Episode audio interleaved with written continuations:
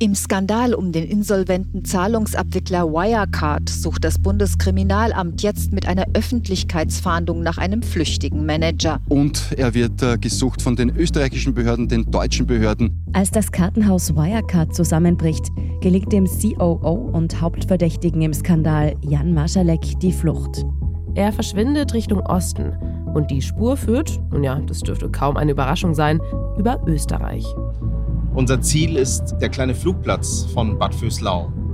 Denn dort hat sich auch Jan Marjalek am 19. Juni 2020 hinbegeben. Die Umstände seiner Flucht sind bis heute nicht eindeutig geklärt. Es sieht so aus, als hätte Marschalek seine letzte Chance erkannt und genutzt. Aber wer half ihm dabei? Ein Unternehmer aus Niederösterreich, der immer wieder in sagen wir, aufsehenerregende bis merkwürdige Deals verwickelt ist. Der Martin Weiß hat dann den früheren FPÖ-Abgeordneten angerufen. Die beiden hatten zusammen schon mal einen Flug organisiert und es sollte am Freitagnachmittag dann ein Flug nach Minsk gehen. Wie ist es Marschalek gelungen, durchs Netz zu schlüpfen? Und wo befindet sich der wohl meistgesuchte Österreicher heute? Es gibt noch eine Hotelübernachtung in Minsk, die nachweisbar ist. Und das ist jetzt der Moment, wo Vermutungen beginnen. Ich bin Lucia Heisterkamp vom Spiegel. Und ich bin Antonia Raut vom Standard. In dieser letzten Folge unserer Wirecard-Reihe verfolgen wir die Spur von Jan Marschalek. Wir rekonstruieren seine Flucht über Österreich und finden heraus, wo Marschalek womöglich untergetaucht ist. Und wir ziehen nach vier Folgen Bilanz.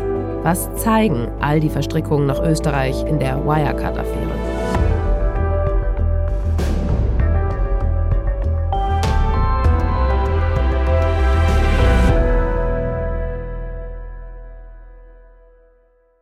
Bevor es losgeht, noch ein Hinweis. Das ist die vierte Folge unserer Serie zu Wirecard. Falls Sie die anderen Folgen noch nicht gehört haben, fangen Sie am besten damit an. Und in dieser Folge sprechen wir von schwerwiegenden strafrechtlichen Vorwürfen. Für die genannten Personen gilt wie immer die Unschuldsvermutung. Und jetzt geht's los.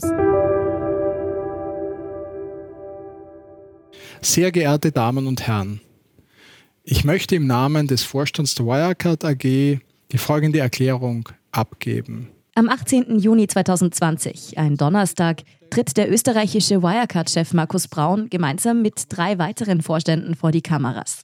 Das Statement, das er abgibt, dauert keine drei Minuten und endet mit einem vernichtenden Satz. Es kann derzeit nicht ausgeschlossen werden, dass die Wirecard AG in einem Betrugsfall erheblichen Ausmaßes zum Geschädigten geworden ist. Es ist der Moment der Wahrheit. Nach einer monatelangen Sonderprüfung bei Wirecard liegt ein Ergebnis vor. Laut den Wirtschaftsprüfern fehlen 1,9 Milliarden Euro. Die Bilanzen sind falsch. Wirecard bricht zusammen. Guten Abend, meine Damen und Herren. Ich begrüße Sie zur Tagesschau. Der Skandal um den insolventen Finanzdienstleister Wirecard weitet sich aus. Für tausende AnlegerInnen, die in das Unternehmen investiert haben, ist es eine Hiobsbotschaft. Sie bangen um ihr Erspartes und die rund 5000 Angestellten zittern um ihre Jobs. In dem Video, in dem Markus Braun seine Erklärung abgibt, wirkt der CEO fast wie immer.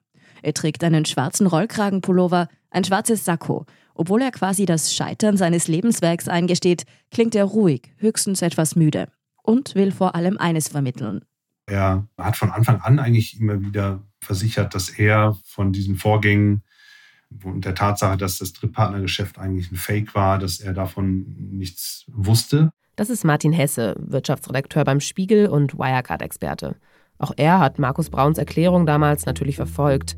Braun sagt an diesem Tag im Frühsommer 2020 vor allem eins. Wirecard ist das Opfer. Er ist ein Opfer. Denn er wurde betrogen. Braun behauptet, die verschwundenen 1,9 Milliarden Euro, die stammen aus dem Drittpartnergeschäft von Wirecard in Asien. Und dafür ist ein anderer Mann verantwortlich, nämlich Brauns österreichischer Landsmann und langjähriger engster Vertrauter Jan Marschalek. Marschalek, mit dessen Netzwerk und Geheimdienstverstrickungen haben wir uns ja in der letzten Folge ausführlich beschäftigt. Aber eine Frage haben wir noch nicht richtig gestellt. Warum sitzt der Hauptverdächtige des Skandals jetzt beim Wirecard-Prozess in München nicht neben Markus Braun und den anderen Managern auf der Anklagebank? Anders gefragt, wie ist es dem mutmaßlich größten Finanzbetrüger der deutschen Nachkriegszeit gelungen, einfach unterzutauchen?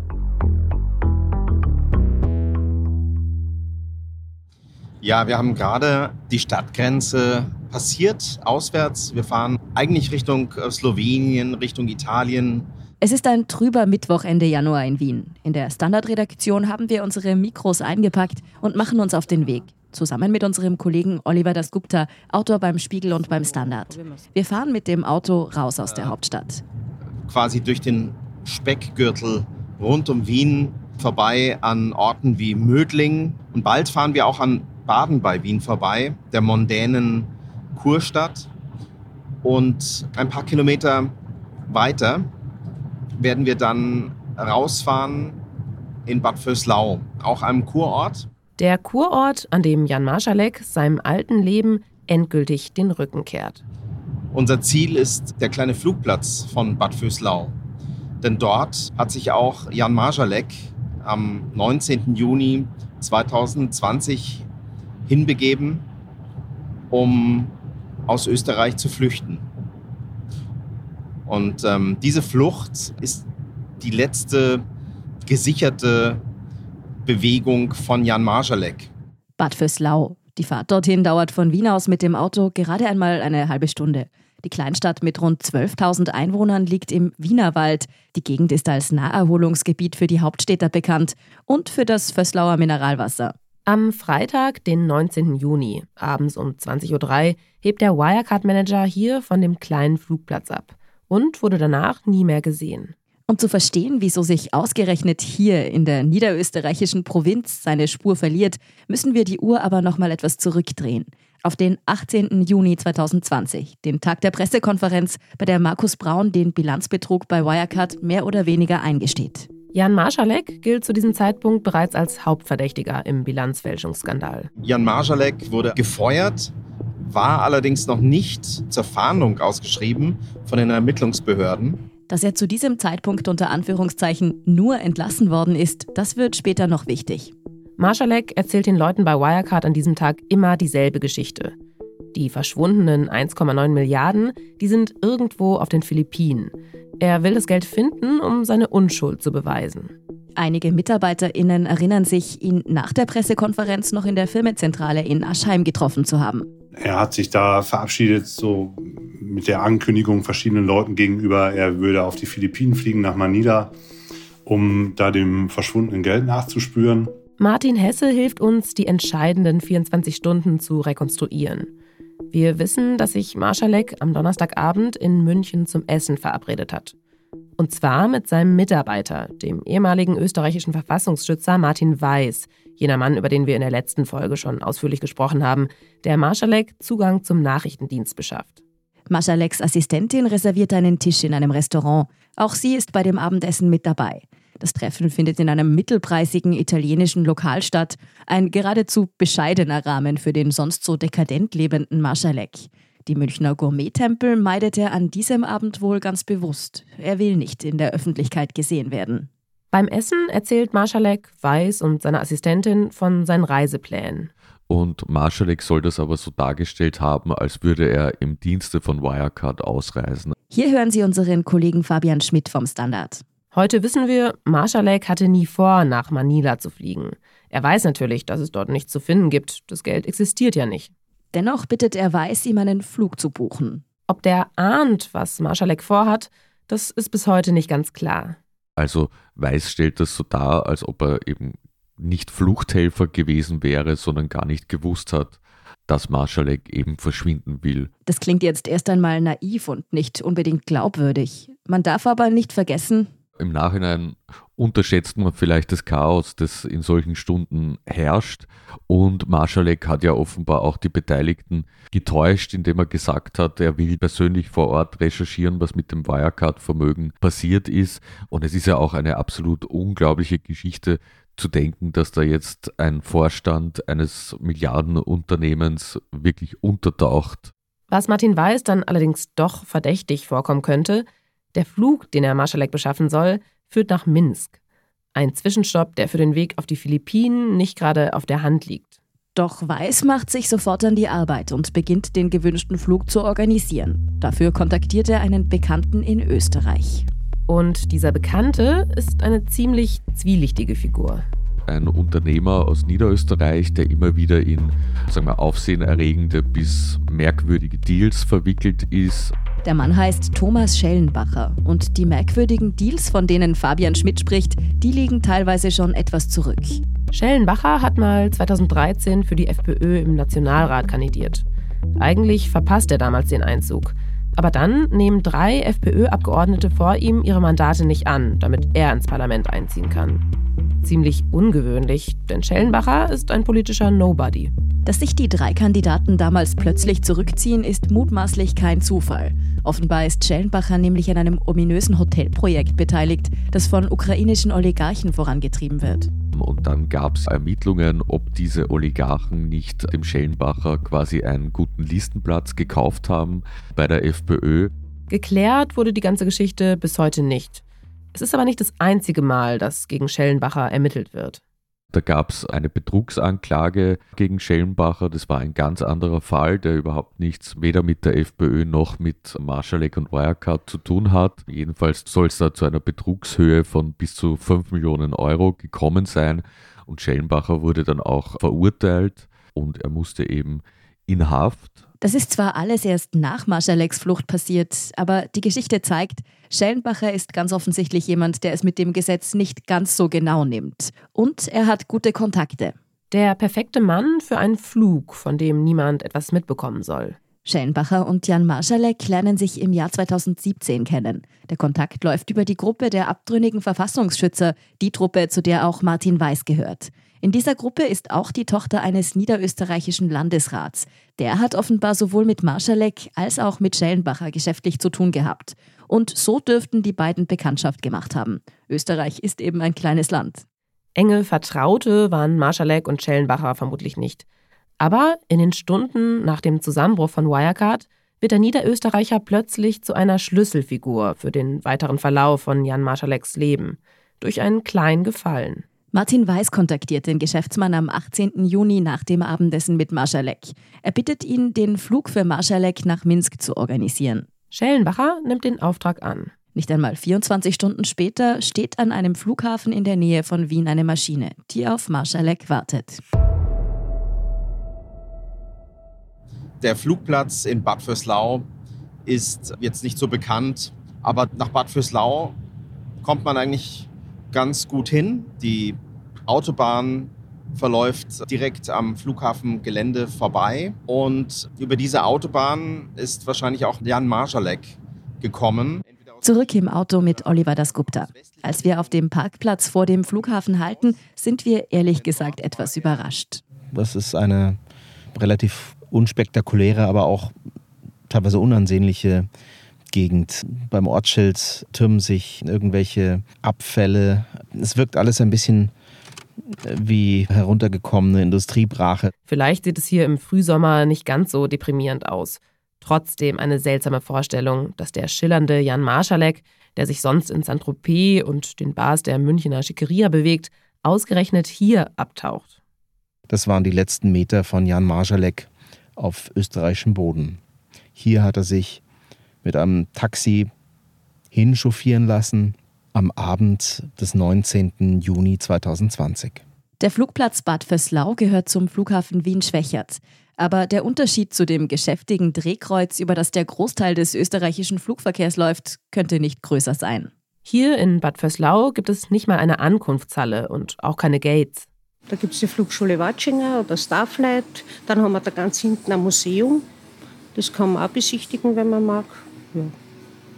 Hubschrauberschule gibt es auch. Das ist Ingrid Fischer. Sie betreibt das Café Check-In am Flugplatz und führt uns ein bisschen herum. Die meisten ihrer Gäste wollen nicht verreisen, sondern sind hier, um ihren Flugschein zu machen. Außerdem hält die Polizei immer mal wieder Übungen auf dem Flugplatz ab.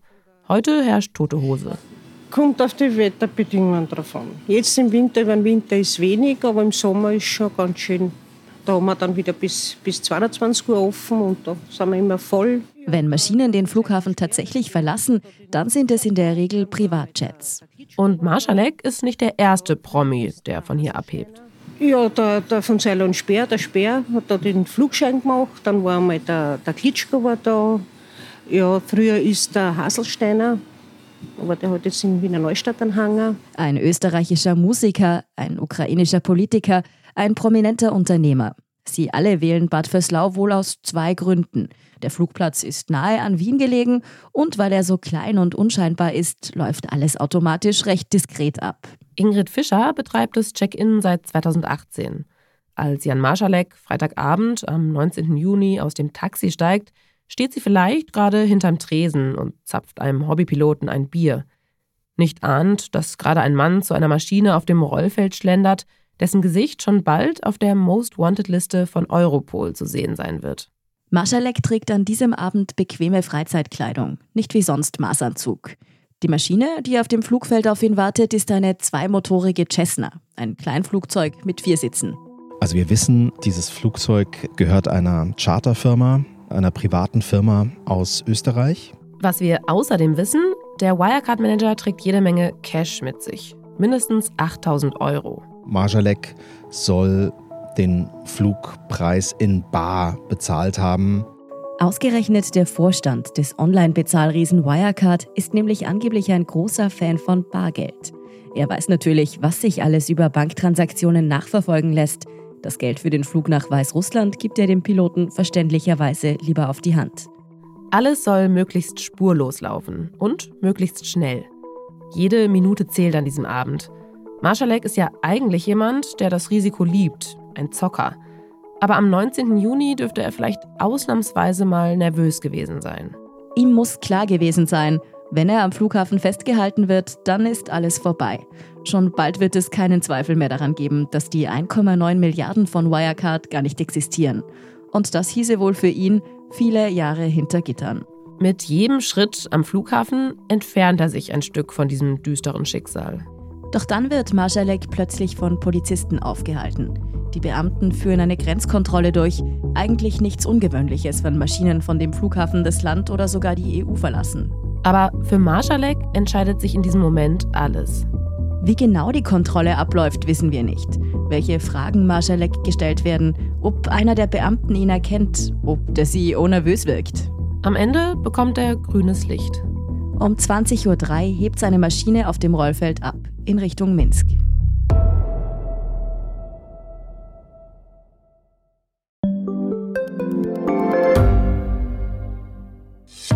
Hat Österreichs Politik ein Korruptionsproblem?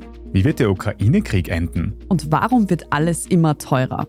Ich bin Tobias Holub. Und ich bin Margit Ehrenhöfer. Wir stellen die brennenden Fragen unserer Zeit. Und die Standardredaktion liefert Antworten. In Thema des Tages, Montag bis Freitag um 17 Uhr, überall, wo es Podcasts gibt.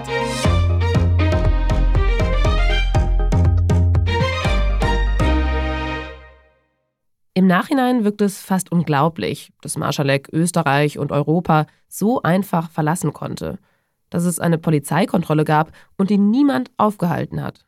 Wir dürfen allerdings eins nicht vergessen.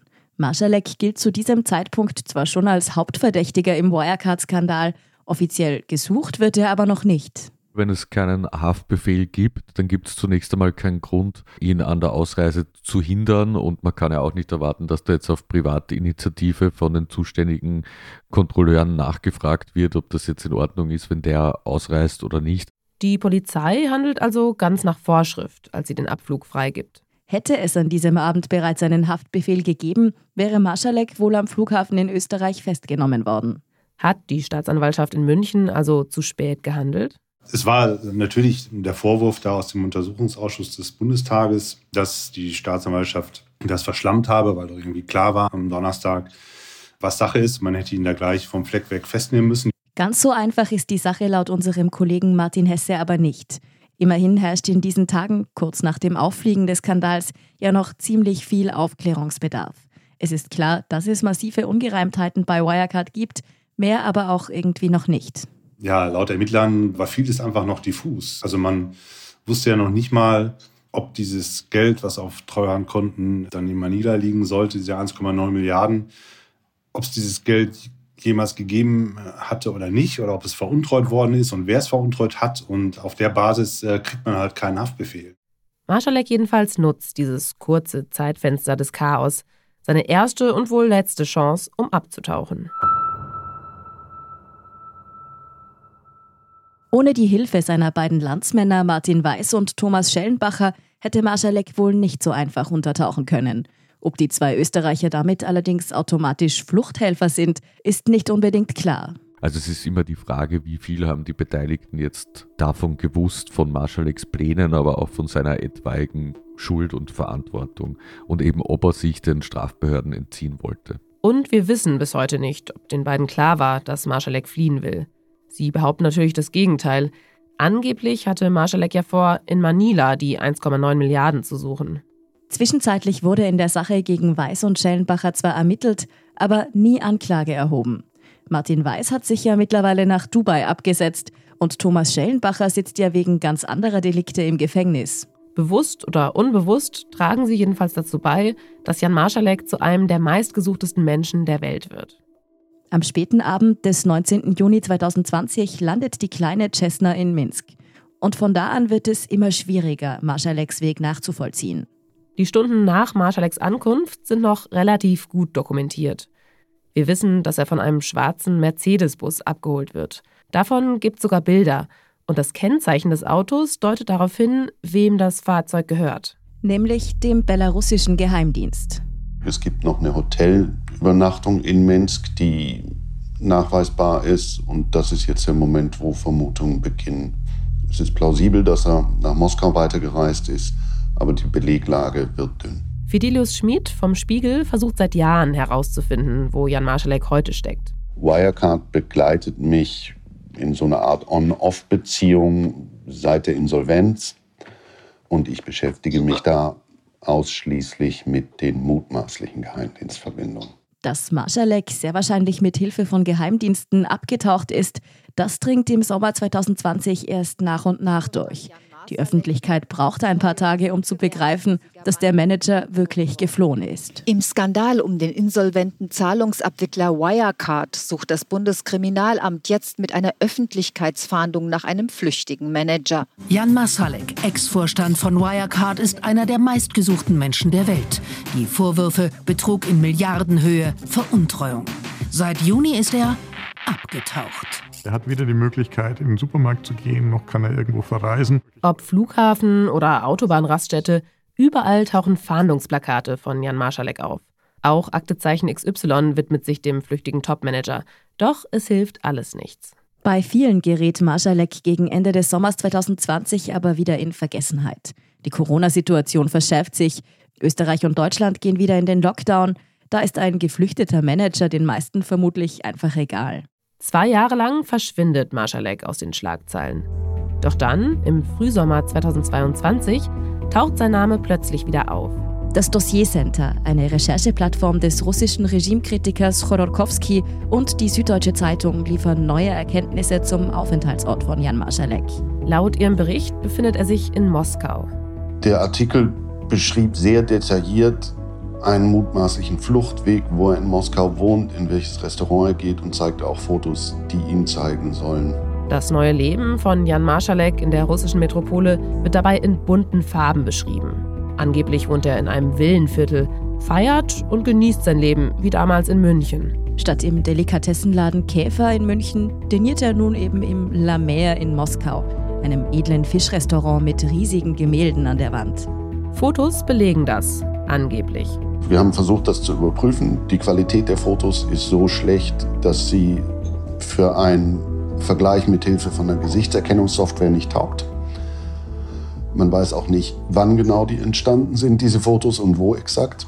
Und dann werden in dem Bericht auch noch zwei Pässe gezeigt, die angeblich Marschalek gehören und mit denen er sich frei bewegen könne. Der eine ist ein russischer Pass, ausgestellt auf den Namen German Basenov. Der von uns innerhalb weniger Sekunden als Fälschung zu erkennen war, weil einfach die Nummer auf ein Ausstellungsjahr 2011 hinwies und das war einfach sehr unwahrscheinlich.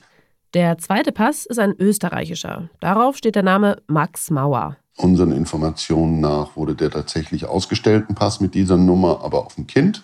Auch wenn die beiden Pässe jeweils mit Bildern von Jan Marschalek versehen sind, dass der weltweit gesuchte Manager damit wirklich Reisen ins Ausland unternehmen würde, ist laut unseren Kollegen ziemlich unwahrscheinlich. Was ist also dran an diesen Informationen?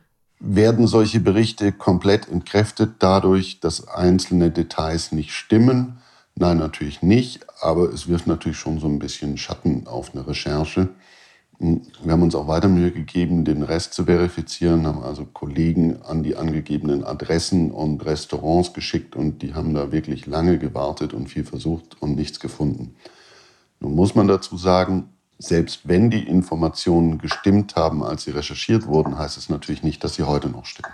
Aber warum sollte jemand überhaupt falsche Informationen über Marschaleks Aufenthaltsort an JournalistInnen weitergeben? Man kann es als plausibel ansehen, dass Masalek aufgrund der Kontakte, die er offenbar in Geheimdienst oder im Geheimdienstumfeld hatte, dass von da aus auch ein Interesse besteht, falsche Informationen zu streuen. Wenn Marschalek tatsächlich mit russischen Geheimdiensten zusammengearbeitet hat, wofür ja vieles spricht, dann könnten die natürlich ein Interesse daran haben, die deutschen Behörden ein bisschen an der Nase herumzuführen.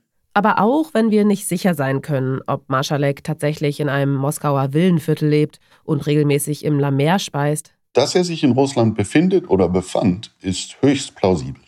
Und laut unserem Kollegen Fidelius Schmidt ist es auch sehr wahrscheinlich, dass Marschalek unter dem Schutz der russischen Geheimdienste steht. Davon gehen inzwischen auch die deutschen Behörden aus. Die suchen ja eigentlich mit Hochdruck nach dem Hauptverdächtigen im Wirecard-Skandal. Kurioserweise hätten sie ihn einmal beinahe in die Finger bekommen.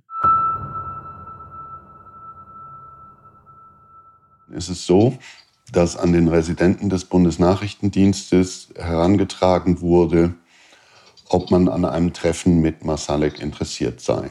Anfang 2021 wendet sich ein Kontaktmann an den deutschen Nachrichtendienst. Angeblich könne er ein Treffen mit Marschalek einfädeln. Die deutschen Behörden gehen davon aus, dass der Kontaktmann zum russischen Inlandsgeheimdienst FSB gehört. Und das ist ein Problem für Deutschland, denn man vertraut dem FSB nicht. Hat befürchtet, dass es eine Falle ist, hat Angst davor bekommen, dass man deswegen Ärger bekommt und hat es abgelehnt. Wir müssen uns das so vorstellen. Die Leute, die Marschalek getroffen hätte, die wären ja Agenten des deutschen Geheimdienstes gewesen. Also MitarbeiterInnen, die zum Teil verdeckt in Russland leben und arbeiten. Und die riskieren mit so einem Treffen natürlich enttarnt zu werden. Wenn die also eigene Aufklärung auf russischem Territorium machen und dabei erwischt werden, dann gibt es tatsächlich Krach und die werden des Landes verwiesen. Ein anderes Risiko, jemand fotografiert die deutschen Agenten zusammen mit Marschalek. Die Russen könnten das Treffen dann so aussehen lassen, als hielten die deutschen Behörden heimlich Kontakt zu dem flüchtigen Ex-Manager. Es gibt also durchaus berechtigte Bedenken gegen das Treffen. Trotzdem findet unser Kollege Fidelius Schmidt die Erklärungen alle etwas fadenscheinig. Warum hat man denn nicht das Ganze in einer verdeckten Operation versucht? Für letzteres ist natürlich der Fall, wenn man glaubt, dass der Geheimdienst den Marsalik da vorschieben will, dann wäre natürlich auch die verdeckte Operation sofort aufgeflogen. Aber es stellt sich eben die Frage, ob der BND wirklich alles dafür tut, um Marschalek zu finden.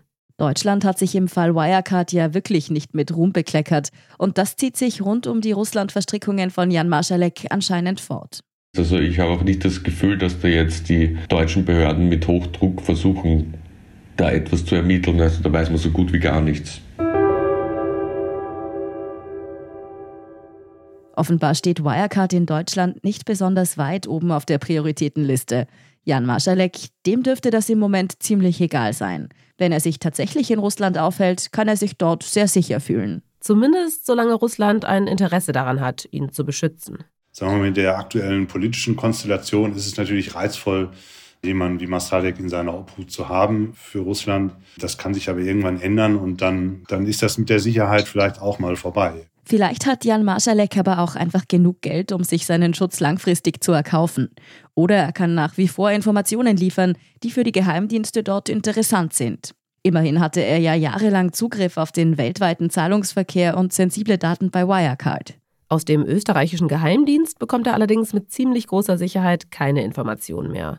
Das BVT wurde ja komplett auf neue Beine gestellt und der Draht zu seinen alten Vertrauten dürfte abgerissen sein. Also relativ kurz nach der Flucht soll es noch Kontakte gegeben haben, auch mit Weiß. Aber alle noch nachgewiesenen oder eingeräumten Kontakte liegen jetzt schon ziemlich lange zurück. Im vergangenen Jahr gab es da keine Belege mehr für Kontakte. Weder zu seinen österreichischen Freunden noch anderswohin.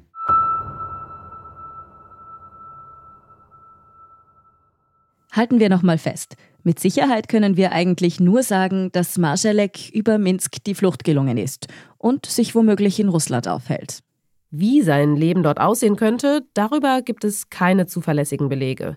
Und wir müssen davon ausgehen, dass es Kräfte gibt, die hier bewusst falsche Fährten legen. Vielleicht lebt er auch nicht mehr, also man weiß das, man weiß es einfach derzeit nicht. Immerhin hat sich Marschalek viele Feinde gemacht.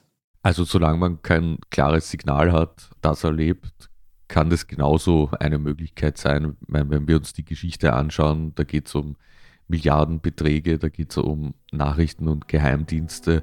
Also ich glaube, da ist durchaus alles möglich. Alles ist möglich. Dieser Satz passt sehr gut zu Jan Marschalek und der Wirecard-Affäre. Ein charismatischer Schulabbrecher wird Vorstand eines DAX-Konzerns. Dort erfindet er Milliarden und verschwindet spurlos, als alles auffliegt. Alles ist möglich, auch beim sonst so biederwirkenden Markus Braun. Ein nerdiger Wirtschaftsinformatiker wird erst von den Medien zum Steve Jobs der Alpen hochgejubelt, nur um wenige Jahre später im größten Finanzskandal der deutschen Geschichte vor Gericht zu stehen. Und auch in Österreich wundern wir uns wieder einmal, was alles möglich ist. Zwei Österreicher, die ganz Deutschland auf den Kopf stellen, Finanzbehörden betrügen, PolitikerInnen bis hin zur ehemaligen Kanzlerin täuschen. Und ausgerechnet im politischen Wien haben die beiden Manager Kontakte ins Zentrum der Macht gepflegt. Markus Braun als Berater der Bundesregierung, Jan Marschalek über dubiose Geheimdienstverbindungen. Ihr Herkunftsland hat für die beiden gebürtigen Wiener wohl eine Vielzahl an Funktionen erfüllt. Markus Braun konnte hier sein Geltungsbedürfnis stillen, während die deutsche Ex-Kanzlerin Angela Merkel einen Sicherheitsabstand zu Wirecard einhielt, standen ihm bei der türkisen ÖVP von Sebastian Kurz die Türen offenbar offen. Über die österreichisch-russische Freundschaftsgesellschaft knüpften sowohl Braun als auch Marschalek wichtige Kontakte. Während Braun dabei vor allem Wirecard im Sinn hatte, war Österreich für Marschalek der Knotenpunkt für sein Schattenleben in Geheimdienstkreisen. Wie Jan Marschalek einen Fuß in den österreichischen Verfassungsschutz bekam, das versteht man nur, wenn man weiß, was damals im BVT los war. Dass eine Gruppe von Verfassungsschützern damals die eigene Behörde unterwandert haben. Marschaleks Verstrickungen in den Geheimdienst beschäftigen Österreich bis heute. Und das könnte für die Aufklärung des Wirecard-Skandals tatsächlich eine Chance sein. Denn der Fall wird zwar jetzt in München verhandelt, mit Markus Braun und zwei weiteren Ex-Managern auf der Anklagebank. Aber wie viele Fragen am Ende tatsächlich geklärt werden können, ohne dass die Schlüsselfigur Jan Marschalek gefunden wird, das ist sehr, sehr offen. Womöglich kann die Österreich-Connection nochmal andere Erkenntnisse liefern, was Marschalek und seine Rolle angeht. Die Staatsanwaltschaft Wien ermittelt ja weiterhin in der Affäre rund um den Verfassungsschutz. Es gibt jetzt nicht das eine große Verfahren gegen Marschalek in Österreich. Gleichzeitig glaube ich zu hören, dass es in Deutschland auch nicht die eifrigsten Bemühungen gibt, ihn zu finden. Von dem her bleibt diese Nebentangente in Österreich eigentlich noch das vielversprechendste, was Aufklärung betrifft. Inside Austria hören Sie auf allen gängigen Podcast-Plattformen, auf der Standard.at und auf spiegel.de. Wenn Ihnen unser Podcast gefällt, folgen Sie uns doch und lassen Sie uns ein paar Sterne da. Kritik, Feedback oder Vorschläge zum Podcast wie immer gerne an insideaustria.spiegel.de oder an podcast.derstandard.at. Und zum Schluss noch eine Bitte in eigener Sache. Uns interessiert Ihre Meinung zu unseren Podcasts. Wie gefällt Ihnen unser Angebot? Was wünschen Sie sich? Machen Sie doch mit bei unserer Umfrage unter spiegel.de/slash Umfrage.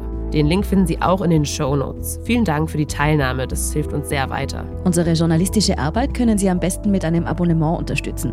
Alle Infos zu einem Standard-Abo finden Sie auf abo.derstandard.at. Und unsere Hörerinnen und Hörer können mit dem Rabattcode Standard drei Monate lang für 30 Euro das Angebot von Spiegel Plus testen und 50% sparen. Alle Infos dazu finden Sie auf spiegel.de/slash der Standard. Alle Links und Infos stehen wie immer auch in den Show Notes zu dieser Folge. Danke fürs Zuhören und allen, die auch hinter den Kulissen an diesem Podcast mitwirken. Das waren diesmal vor allem Scholt Wilhelm und Christoph Grubitz. Ich bin Lucia Heisterkamp. Ich bin Antonia Raut. Wir sagen Tschüss und Baba.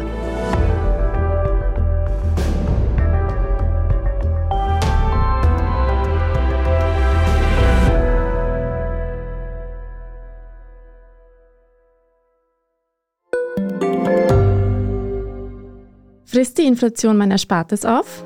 Soll ich mein Geld in Aktien stecken? Und wie funktionieren eigentlich Kryptowährungen? Im neuen Standard-Podcast Lohnt sich das? sprechen wir über alles rund ums Thema Geld und Geldanlage.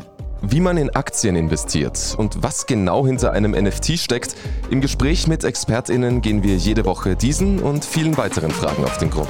Lohnt sich das? Der Standard-Podcast über Geld findet ihr auf derstandard.at und überall, wo es Podcasts gibt.